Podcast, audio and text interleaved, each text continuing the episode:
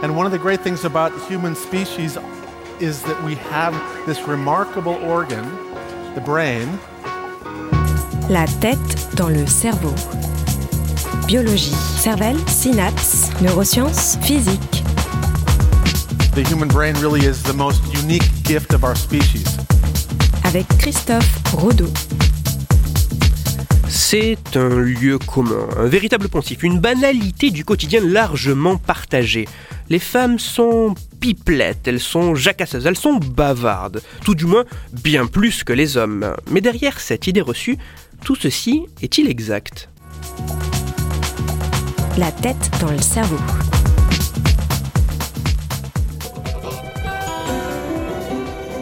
Le stéréotype voulant que les femmes soient extrêmement bavardes est une croyance profondément ancrée dans nos sociétés et souvent considérée comme une réalité scientifique. Une rapide recherche sur Internet pourrait vous apprendre qu'en moyenne, les femmes prononcent près de trois fois plus de mots par jour que les hommes. Mais une recherche plus attentive vous apprendra également que cette affirmation ne repose sur aucune base solide. Cité dans un best-seller sans source fiable, repris dans les médias, ces chiffres ont permis d'enraciner encore un peu plus cette idée de la femme pipelette. Mais cette croyance est-elle scientifiquement étayée?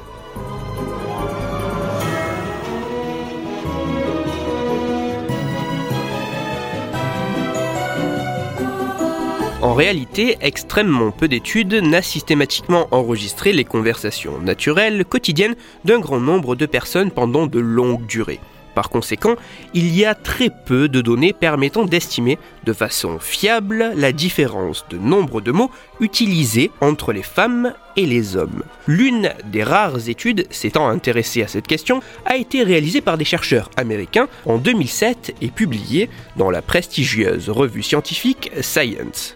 Pour leurs travaux, l'ambition des chercheurs était d'estimer le nombre de mots prononcés par des volontaires dans leur environnement quotidien sur l'ensemble de la journée, et ceci sur plusieurs jours. Pour leur étude, les chercheurs ont recruté près de 400 volontaires, dont quasiment autant de femmes que d'hommes. Chaque volontaire participant devait en permanence porter de leur réveil à leur coucher, sur une durée allant jusqu'à 10 jours, un dispositif d'enregistrement audio pour ne pas que les volontaires modifient leur comportement durant l'expérience et afin d'avoir accès à des conversations les plus naturelles possibles, les scientifiques ont informé les participants de l'expérience que les dispositifs d'enregistrement ne seraient actifs que moins de 5% du temps et que les enregistrements seraient répartis de manière aléatoire sur la journée. En fait, afin d'avoir un aperçu sur l'ensemble de la journée, les dispositifs étaient tous programmés pour enregistrer 30 secondes de conversation toutes les 12 minutes et demie. Et pour ne laisser aucun indice sur les périodes d'enregistrement, il était impossible pour les volontaires d'identifier lorsque le dispositif était actif et enregistré et lorsqu'il ne l'était pas. Après de longues heures de dépouillement et d'analyse, les chercheurs ont obtenu de très intéressants résultats.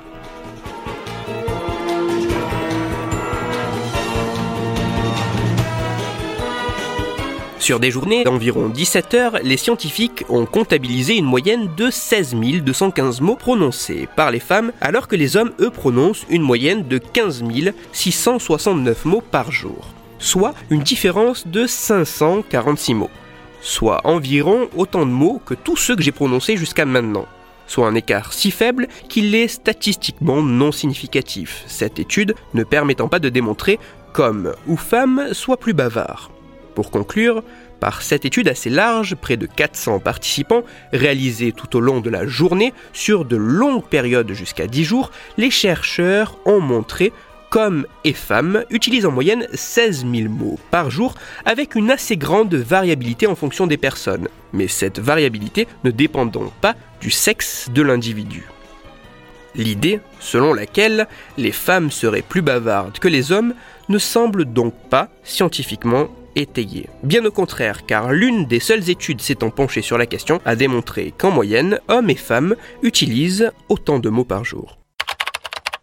Toutes les références de ma chronique se trouveront sur mon site, Cerveau en argot, et avant de passer à un conseil lecture, quelques remarques. Tout d'abord, lorsque l'on s'intéresse aux résultats d'une étude scientifique, il est bon de garder en tête quelques éléments. Premièrement, seule la réplication des résultats obtenus par d'autres chercheurs dans d'autres laboratoires permettent de consolider les conclusions d'une étude isolée. C'est ce que l'on nomme la reproductibilité d'une expérience. Pour pouvoir s'appuyer sur les conclusions de l'étude dont nous venons de parler, il faudra donc voir si ces résultats sont retrouvés par d'autres scientifiques. Et deuxièmement, les résultats d'une étude scientifique sont obtenus dans un contexte et avec un cadre strict. Il est insensé de penser pouvoir utiliser ces résultats en dehors de ce périmètre comme une vérité absolue. Par exemple, l'étude d'aujourd'hui a été réalisée sur une population d'étudiants américains et mexicains. Bien qu'intéressants, les résultats obtenus se limitent à ce cadre d'étude. Il faudra donc d'autres études pour démontrer que les conclusions de cette étude peuvent se retrouver chez d'autres groupes de classes d'âge, d'autres milieux professionnels, d'autres pays, d'autres langues ou encore d'autres cultures par exemple. Enfin, il est également bon de remarquer que de manière générale, la plupart des études qui s'évertuent à comparer hommes et femmes le font sur un grand échantillon. On ne compare quasiment jamais un seul homme à une seule femme, mais un groupe constitué de plusieurs hommes à un autre groupe constitué de plusieurs femmes. Lorsque les différences observées existent, ce ne sont que des différences de moyenne de groupe, et ces conclusions ne peuvent pas simplement être reportées directement au niveau des individus. Dans notre cas, il est plus que vraisemblable d'arriver à retrouver au niveau individuel des hommes parlant bien plus que des femmes et inversement. Pour approfondir la chronique d'aujourd'hui, je vous renvoie vers un article disponible sur Internet qui revient sur ce neuromythe. Déconstruisant le fait que les femmes soient plus bavardes que les hommes, cet article a pour titre Les femmes sont trois fois plus bavardes que les hommes il est écrit par Antoine Krempf et il est à lire sur le site franceinfo.fr. Pour discuter science et cerveau, vous pouvez me retrouver sur Twitter, Christophe-Rodo, RODO, sur la page Facebook de la tête dans le cerveau et sur mon blog Cerveau en argot. Je vous rappelle que si vous, auditeur, vous avez des questions ou des sujets dont vous voudriez que je parle, n'hésitez pas à me le faire savoir directement sur mon compte Twitter, sur la page Facebook ou par mail à l'adresse la tête dans le cerveau et j'essaierai d'y répondre dans une future chronique. Christophe Rodeau. La tête dans le cerveau.